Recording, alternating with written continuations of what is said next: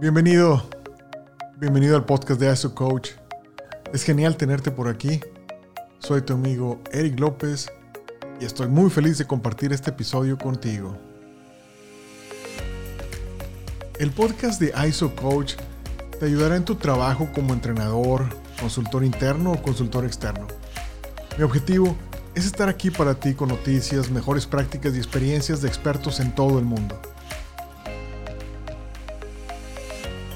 Déjame saber tus preguntas y significaría muchísimo para mí si te suscribes a este podcast. Recibirás una notificación cuando haya un nuevo episodio. El podcast de ISO Coach es para ti.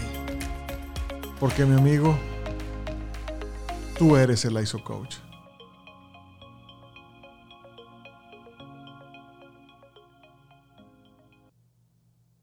Hola, bienvenidos. El episodio de hoy es sobre la auditoría virtual. La auditoría virtual no es lo mismo que la auditoría remota. Como saben de episodios anteriores, bueno, la auditoría remota es algo donde el auditor no está en el sitio donde se lleva a cabo el producto o el servicio. Una auditoría virtual, sin embargo, es cuando auditamos un proceso virtual o también le llaman digital. Si están familiarizados con la American Society for Quality, ASQ, y si estás interesado en las auditorías virtuales, es posible que hayas leído mi artículo que publicó la ASQ en julio de este año, 2020. Si no lo han hecho, búscalo o descárgalo ah, en un enlace que estará en las notas de este episodio. Haciendo auditorías desde 1995, he experimentado una evolución en los entornos en los que ocurren las auditorías.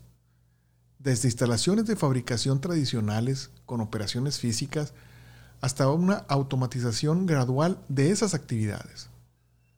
Recuerdo cuando estaba haciendo auditorías en la industria automotriz y vi esta máquina de medición por coordenadas Carl Zeiss en los años 90. ¡Wow! Eso fue algo impresionante porque antes de eso ah, estaba más familiarizado con inspecciones análogas, esas inspecciones que usas tus manos, tus ojos y, y tienes que estar eh, con toda tu atención y favorecido o no por la luz disponible haciendo inspección de calidad en, grandes ah, construcciones. Cuando vi este robot y su precisión, me enamoré de la confiabilidad de esa novedad. Hoy entras a una plataforma petrolera costa afuera y ves esa enorme infraestructura con cientos de válvulas, tuberías, sensores, PLCs, etcétera, trabajando en conjunto y solo un puñado de personas administrándolos todos desde una sala de control. Una situación similar ocurre en una empresa de distribución, por ejemplo, que recibe pedidos en línea y suministra esos pedidos desde diferentes partes del mundo. La característica común en estos escenarios que te platico es el papel fundamental de los programas digitales. Puedes llamarlos software, herramientas electrónicas, plataformas, etc. No importa cómo le llames, el caso es que hay procesos que se ejecutan en base a una ecuación, a una fórmula, algoritmo. Hay diferentes niveles de virtual. Normalmente encontrarás procesos virtuales que interactúan con los procesos tradicionales o analógicos. Por ejemplo, un proceso en el cual se distribuyen artículos desde varios almacenes en todo el país implica la interacción de procesos digitales y procesos tradicionales. Por ejemplo, los procesos digitales sería tomar la oferta a través, a través del website, tomar esos pedidos, planificar los pedidos, planificar la entrega, gestión de inventarios, etc. Todo eso puede ser a través de sistemas digitales. Y los servicios de transporte tradicionales, inspección visual de productos y los envíos, todo eso puede ser ah, seguirse manteniendo como tradicional. Entonces, normalmente ves una mezcla de procesos. Otro ejemplo es la cementera, con procesos de mezclado y molienda interconectados con procesos digitales que están conectados desde la sala de control de operaciones, con un laboratorio de calidad para asegurar que la calidad y la producción estén trabajando juntas para lograr el producto requerido. Es decir, tú tienes un cuarto de control que está ajustando la producción basado en los datos que le está llegando de un laboratorio de calidad. Entonces, tú puedes observar que hay procesos tradicionales y hay procesos digitales, que es lo que normalmente encontramos. Aquí lo que importa es que estos procesos digitales o virtuales toman decisiones. Fíjate bien, estos procesos toman decisiones basados en un programa que fue planeado por personas a las que para efectos de este episodio les, les llamaré programadores. Esos procesos son ejecutados y monitoreados por otras personas a las que llamaré personas operativas. Ahora bien, si realmente deseas auditar este entorno virtual, debes conocer sus componentes. El programa, las personas que crearon el programa, las personas que ejecutan y supervisan ese proceso, el hardware en el cual se ejecuta ese programa y los datos que utiliza. Entonces, aquí es lo importante, amigos. Hablemos de cada uno de ellos. El programa, esta es la ecuación, fórmula o programa que procesará los datos y activará o indicará una acción. Por ejemplo, en un sistema de tuberías que conducen fluidos a alta presión, un programa en la sala de control recopilará datos y si esos ciertos datos como la presión y la temperatura alcanzan cierto punto, se activará una válvula de alivio de seguridad sin intervención humana.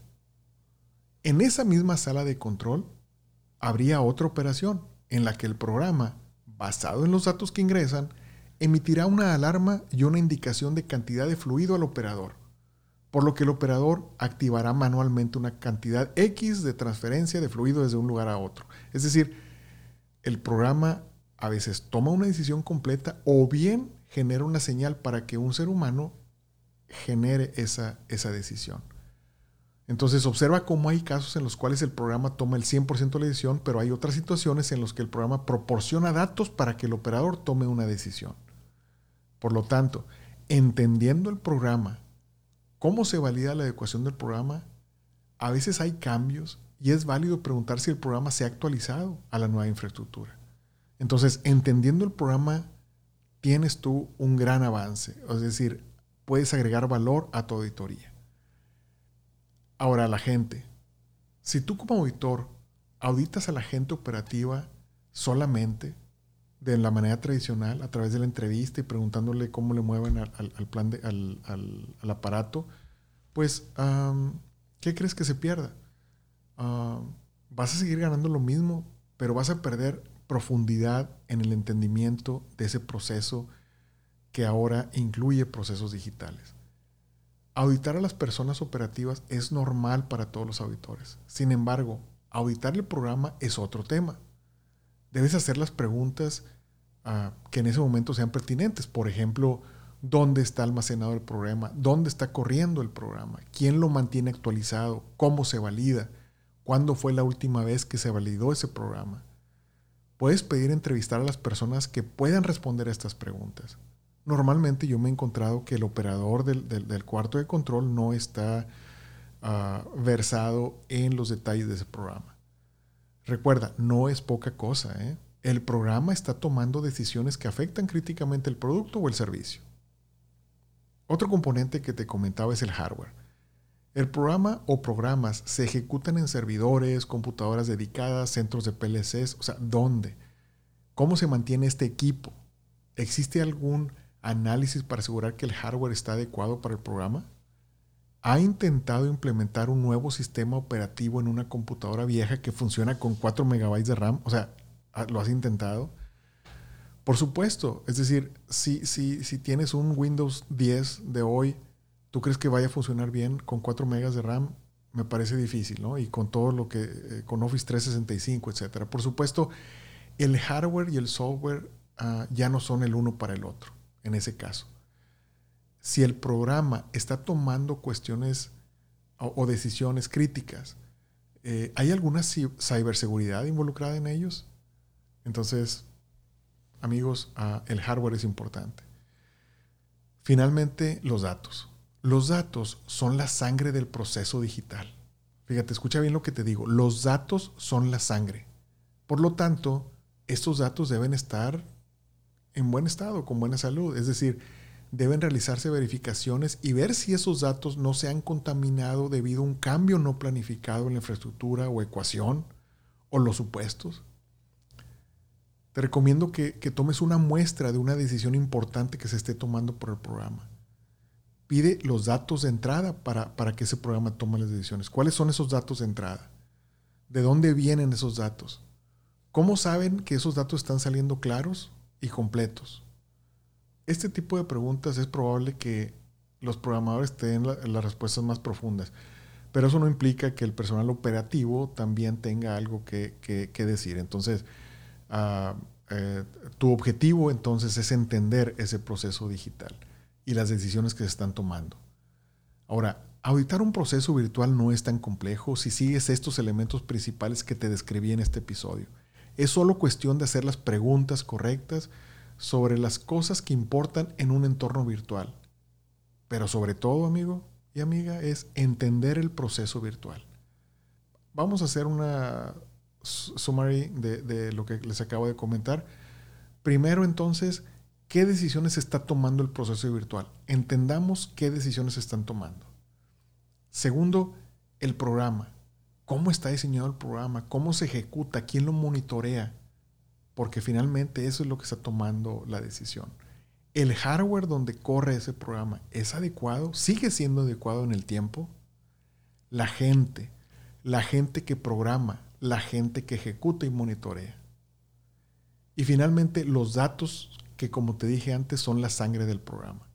Esos son los cinco elementos que te quiero presentar, que si los sigues estoy seguro que vas a tener una auditoría más profunda y vas a ver que vas a agregar valor a esa auditoría y al cliente de esa auditoría. Amigos, gracias por estar aquí conmigo. Te recuerdo que te suscribas a este podcast. Al día de hoy nos escuchan en Estados Unidos, Canadá, México, Brasil, Argentina, Francia, España, Italia, Rumania, Nueva Zelanda, Japón, Kenia, Ecuador, Colombia, Perú, Polonia, Austria, Alemania, Reino Unido y muchos más. Muchas gracias. Me siento muy honrado con tu tiempo y solo quiero decirte esto. Este es tu podcast porque tú eres el ISO Coach. Amigos, amigas, cuídense. Me reuniré con ustedes nuevamente en otro episodio y no olviden suscribirse. Su amigo Eric López desde Houston, Texas. Hasta pronto.